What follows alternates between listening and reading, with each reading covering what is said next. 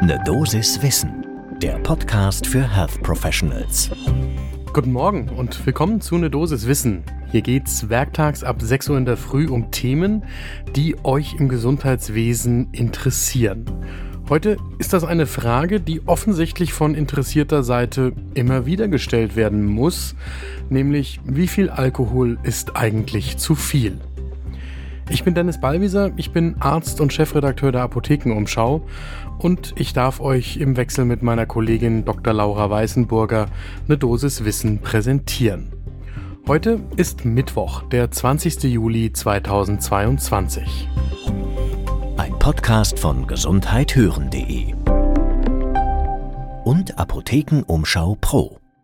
Der Anlass für die heutige Folge ist eine Studie der Bill and Melinda Gates Foundation im Lancet, eine große Untersuchung auf der Basis der Daten der Global Burdens of Disease Studie, die in verschiedenen Rhythmen viele verschiedene Krankheiten und Risikofaktoren in einer unglaublichen Breite von Ländern, es sind 204 Nationen und Territorien dabei, untersucht und das immer wieder hochrangig publiziert. So jetzt auch vor drei Tagen im Lancet eine Studie über Population Level Risks of Alcohol Consumption und zwar aufgegliedert nach der Menge, der Herkunft der Trinkenden, dem Alter, dem Geschlecht und der Entwicklung über die verschiedenen Jahre und das Ganze anhand der Daten der Global Burden of Disease Study im Jahr 2020.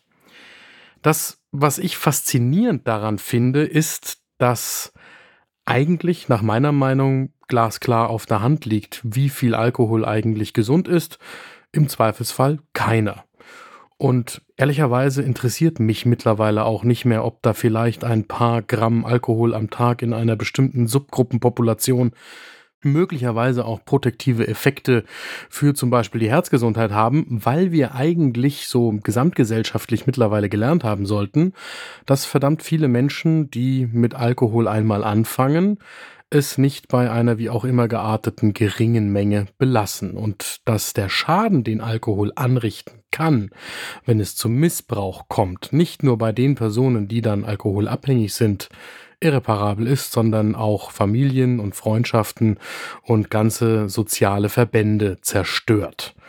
Und ehrlicherweise komme ich zu dem Schluss, all das, was man möglicherweise im ganz kleinen Positives mit Alkohol anrichten könnte, das könnte man noch viel leichter durch eine etwas angepasste, gesündere Ernährung oder mehr Bewegung oder Sport oder allgemein einen bewussteren Umgang mit der eigenen Gesundheit und zum Beispiel die Wahrnehmung von Präventionsmaßnahmen und Vorsorgeuntersuchungen erreichen. Dafür brauche ich keinen Alkohol. Aber ganz offensichtlich gibt es einen dringenden Wunsch in unseren Gesellschaften, den Genuss von Alkohol irgendwie mit Studien so zu unterfüttern, dass er angeblich auch gesund ist. Warum man das braucht, verstehe ich nicht.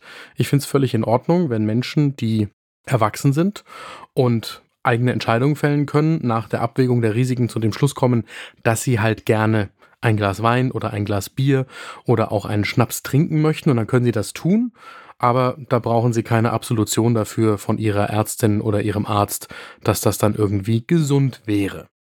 Und dennoch, in schöner Regelmäßigkeit kommen Studien wie die aktuelle im Lancet und die lohnen trotzdem einen Blick zum ersten Kaffee des Tages. So, zur Einordnung. Diese Studie im Lancet ist die zweite, die anhand der Daten der Global Burden of Disease Study die Frage des Alkoholkonsums so untersucht und publiziert. Es gab eine Vorgängerstudie, die ist 2018 erschienen und genauso wie die aktuelle verlinken wir auch die ältere in den Show Notes. Das Ergebnis damals war mir persönlich wesentlich näher. Man hat nämlich damals gesagt, selbst das gelegentliche Trinken ist gesundheitsschädlich und Regierungen sollten den Menschen raten, einfach ganz darauf zu verzichten. Klammer auf, für mich immer in dem Wissen, dass ein Großteil nicht ganz darauf verzichten wird, aber wenigstens nimmt man dieses, Entschuldigung, Schwachsinnsargument, dass das irgendwie gesund wäre. So, aber die neuen Daten. Der Ansatz der aktuellen Untersuchung ist die Annahme, dass man sagt, die Menge an Alkohol, die Gesundheitsschäden minimieren könnte, hängt auch von der Verteilung der Ursachen der Krankheitslast in einer Bevölkerung ab. Und deswegen untersucht man verschiedene Populationen und ihre Hintergrunderkrankungen. Dafür haben die Wissenschaftlerinnen und Wissenschaftler jetzt Daten zur globalen Krankheitslast für Männer und Frauen zwischen 15 und 95 Jahren zwischen 1990 und 2020 in diesen 204 Territorien und Nationen herangezogen und haben versucht, das Risiko von Alkoholkonsum auf 22 gesundheitliche Folgen, wie zum Beispiel Verletzungen, Herz-Kreislauf-Erkrankungen oder Krebs, einzuordnen. Und auf der Grundlage haben sie dann versucht einzuschätzen, wie viel man durchschnittlich täglich an Alkohol konsumieren darf, damit das Risiko für Folgeerkrankungen durch den Alkoholkonsum in einer Population minimiert wird. Und man hat versucht einzuschätzen, wie hoch denn die Menge an Alkohol sein darf, bei der das Risiko von Gesundheitsschäden von Menschen, die Alkohol trinken, dem entspricht, wie bei Menschen, die keinen Alkohol trinken. Und damit zu den Ergebnissen.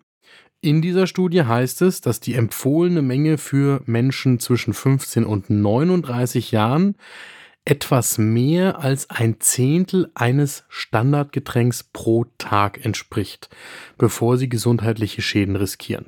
Das muss man sich mal auf der Zunge zergehen lassen. Ich darf also ein Zehntel eines Standardsgetränks trinken, wenn ich unter 40 bin, damit ich mir kein gesundheitliches Risiko einfange. Und ein Standardgetränk wäre hier ein kleines Glas Rotwein mit 13% Alkohol oder eine Flasche Bier mit knapp 0,4 Litern mit dreieinhalb Prozent Alkohol. So, und davon jetzt ein Zehntel. Das würde übrig lassen ungefähr 40 Milliliter Bier am Tag. Und dann gehe ich kein gesundheitliches Risiko ein. Und jetzt kann man überprüfen, wie sehr das mit der Realität zusammengeht. Über 40 Jahren sollen es dann etwas größere Mengen sein, wo man dann zum Beispiel ein halbes Standardgetränk bis zu fast zwei Standardgetränken am Tag konsumieren dürfte, um bestimmte Risiken wie zum Beispiel für Schlaganfälle oder Diabetes zu verringern.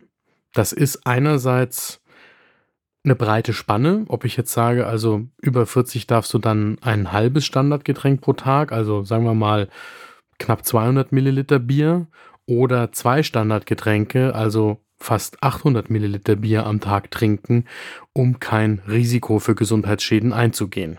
Bei Menschen über 65 Jahren soll das dann noch weiter hochgehen. Die könnten dann teilweise bis zu drei Standardgetränke am Tag erreichen. Also da wäre dann die Mass Bier auf der Wiesen mit drin. Und da wird es dann für mich so richtig fragwürdig, wie das mit den Standardempfehlungen in der Vergangenheit zusammengehen soll und wie das auch mit der Lebensrealität von Menschen zusammengehen soll. Im Ergebnis dieser Studie kommen die Autorinnen und Autoren zum Schluss, dass sie trotz aller Unterschiede sagen, also insgesamt sollte man eher einen niedrigen Alkoholkonsum pflegen und der liegt dann idealerweise irgendwo zwischen 0 und knapp zwei Standardgetränken pro Tag. Ja, ist eine große Studie anhand von großartigen Daten. Der Erkenntnisgewinn für mich ist trotzdem extrem überschaubar. Wir haben aber auch noch einen Experten zu Rate gezogen. Wir haben Helmut Seitz befragt. Der ist Professor für Innere Medizin, Gastroenterologe und betreibt an der Universität Heidelberg auch Forschung an Alkohol. Er sagt grundsätzlich erstmal, die Studie, die ist gut gemacht und natürlich auch basiert auf Daten aus vielen verschiedenen Ländern. Und zu den Ergebnissen, da hat auch Helmut Seitz eine klare Meinung. Was er unterschreiben kann, ist, dass Alkohol bei Menschen unter 40 Jahren negative Konsequenzen hat und noch schlimmer ist es natürlich bei Kindern und Jugendlichen. Und er ruft uns in Erinnerung, dass das durchschnittliche Einstiegsalter in Deutschland für den Alkoholkonsum bei rund 13 Jahren liegt. Da liegen unsere wirklichen Probleme. Nicht in der Frage, ob ein Glas Wein am Tag für irgendjemanden auf der Welt positive Effekte auf die Herzgesundheit hat. So, aber nochmal Helmut Seitz zu den Daten. Was er nicht unterschreiben kann, ist, dass man eben dann ab 40 Jahren ein oder zwei Standarddrinks pro Tag konsumieren kann oder ab 65 sogar zwei bis drei. Das hält er auch für gefährlich. Denn er sagt, die Menschen sind im Alter deutlich unterschiedlich und je nachdem, welche Risikofaktoren und Vorerkrankungen die mitbringen, ist es eben wieder nicht so einfach zu sagen, du darfst ein, zwei oder drei Glas Bier am Tag trinken und musst dir keine Gedanken über deine Gesundheit machen. Und so kommt auch Helmut Seitz zu dem Fazit, alle Menschen, auch die Älteren, müssen vorsichtig mit Alkohol sein. So, und damit zu meinem Fazit aus der heutigen Folge. Ich bin nicht der Meinung, dass Menschen gar keinen Alkohol trinken sollten. Ich selbst trinke auch Alkohol, gelegentlich und in Maßen, und glücklicherweise gelingt mir das bisher.